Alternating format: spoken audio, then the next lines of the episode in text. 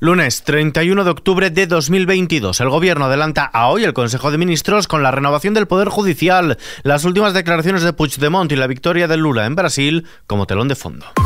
ISFM Noticias con Ismael Arranz.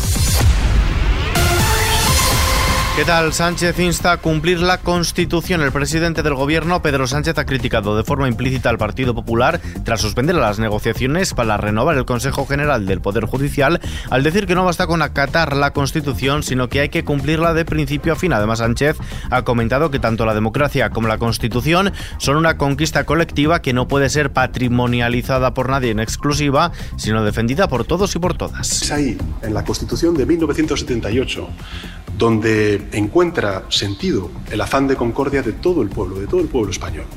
Honrarla exige algo más que proclamar su vigencia, exige cumplirla de principio a fin, sin excusas ni subterfugios. Mientras tanto, el Gobierno afirma que renovará el Consejo General del Poder Judicial. La portavoz del Ejecutivo, Isabel Rodríguez, ha afirmado que el Consejo de Ministros cumplirá la Constitución y por lo tanto renovará el Consejo General del Poder Judicial, aunque no ha aclarado cómo lo harán al no contar con el apoyo del Partido Popular ni si, por ejemplo, se plantean bajar la mayoría de elección de los vocales. Lo que nos ha demostrado este señor, ya no me atrevo a llamarle líder del Partido Popular, es que incluso para cumplir la Constitución tiene que pedir permiso.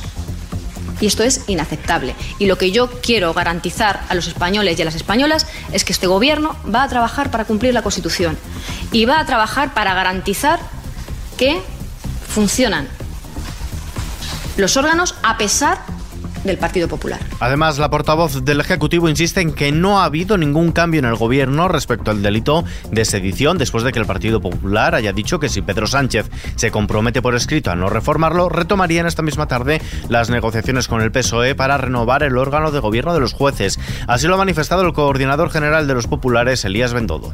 Hoy mismo nos volvemos a sentar a negociar si el gobierno se compromete por escrito a no reformar el delito de sedición. Por su parte, el vicesecretario de Institucional de los Populares, Esteban González Pons, interlocutor precisamente con el Gobierno en la mesa de negociación para renovar el Poder Judicial, ha asegurado que el jefe del Ejecutivo, Pedro Sánchez, y el líder de los populares, Alberto Núñez Feijó, pactaron en la reunión que celebraron en Moncloa el pasado día 10 no tocar el delito de sedición y que no habría magistrados afines a Esquerra en el Tribunal Constitucional. Además, ha desvelado el rechazo a los términos del acuerdo por parte de los ministros jueces que forman parte del gobierno. González Pons, esta mañana en Onda Cero. Aquí el problema es que el gobierno estaba, de verdad, jugando a dos barajas. Estaba, por un lado, negociando con los independentistas y por otro con los constitucionalistas. Y al final, los independentistas y los constitucionalistas le hemos obligado a elegir. Y él ha elegido a Esquerra Republicana, no lo hemos elegido nosotros. Si nos hubiera elegido a nosotros, seguiríamos negociando. Pero el problema es que Pedro Sánchez ha vuelto a elegir a Esquerra Republicana antes que a las instituciones españolas. Hablando de Esquerra, el Ejecutivo de Aragonés resta legitimidad presidencial a Puigdemont. El Govern ha advertido a Carles Puigdemont de que ya no puede seguir apelando a una legitimidad presidencial y ha considerado que sus críticas a la reforma del delito de sedición no aportan demasiado al escenario actual. Unos reproches a los que se han sumado PSC y Unidas Podemos. En este sentido, el Partido Popular ha pedido la comparecencia del presidente del Gobierno Pedro Sánchez, en el Pleno del Congreso para que explique esos acuerdos propuestos al fugado Carles Puigdemont para sortear su situación judicial. El Partido Popular quiere que Sánchez dé la cara e informe de los contactos por parte de miembros del gobierno del PSOE con Puigdemont, ofreciéndole trato de favor ante su situación penal, reformas legislativas para garantizarle la impunidad y el indulto en caso de condena, además de otros privilegios. La portavoz del gobierno, Isabel Rodríguez, ha dejado claro que Puigdemont debe rendir cuentas a la justicia en España por su delito de sedición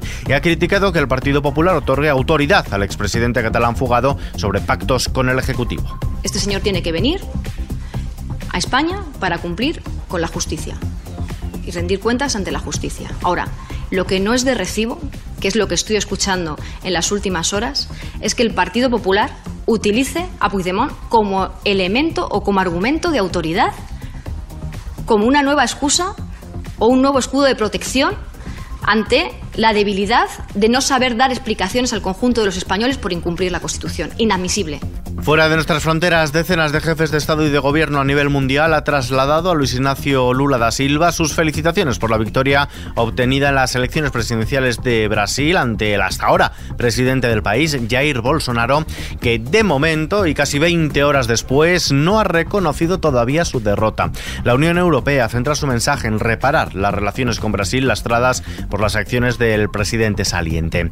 De vuelta y sobre la ley trans, la diputada socialista y ex vicepresidenta del gobierno, Carmen Calvo, ha querido dejar claro que las enmiendas del PSOE a esta ley persigue garantizar la plena constitucionalidad del texto frente a un posible recurso del Partido Popular ante el Tribunal Constitucional. Mi partido es el autor de todas las leyes de igualdad de este país.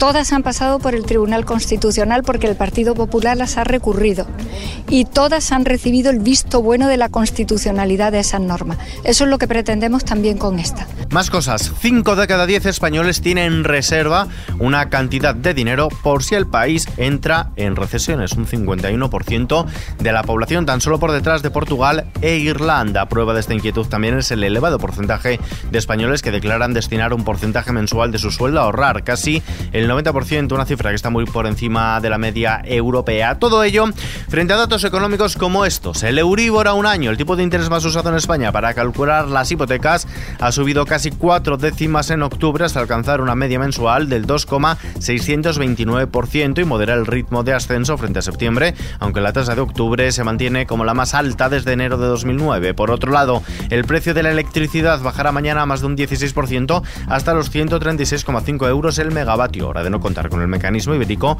hubiese sido de 155,4. Y en la bolsa, el IBEX 35 ha subido este lunes el 0,51%, se ha acercado a los 8.000 puntos, a pesar de la moderada caída de Wall Street al cierre nacional. De este modo, el selectivo español cierra los 7.956 enteros. El euro se cambia por 0,9914 dólares. Y vistazo ahora a la previsión del tiempo para este Día de Todos los Santos.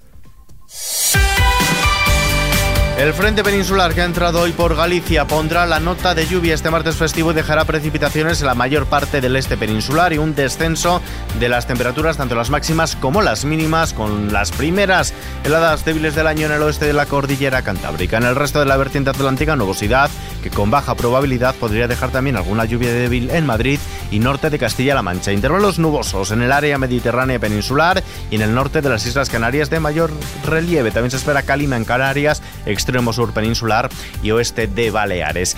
Y terminamos, hoy lo hacemos con una recomendación literaria. JJ Benítez acaba de publicar Belén. Es la decimosegunda entrega de la saga Caballo de Troya que comenzó en 1984 y que con este Belén llega a su fin. El autor nos cuenta qué vamos a encontrar en estas páginas. Ahí hay una etapa de la vida de Jesús de Nazaret, seis meses aproximadamente, eh, que bueno, él tiene que huir porque los sacerdotes del Sanedrín lo amenazan y lo quieren capturar y probablemente ejecutarlo. Y él y su grupo, sus discípulos, salen huyendo de Jerusalén y están un tiempo en la zona de Belén. Y ahí pasan muchas cosas. Muchas cosas dice JJ Benítez que narran este libro editado por Planeta, Caballo de Troya 12 Belén, que ya está en las librerías y que nos cuenta también en una entrevista en la sección BiblioKiss de nuestra web kissfm.es.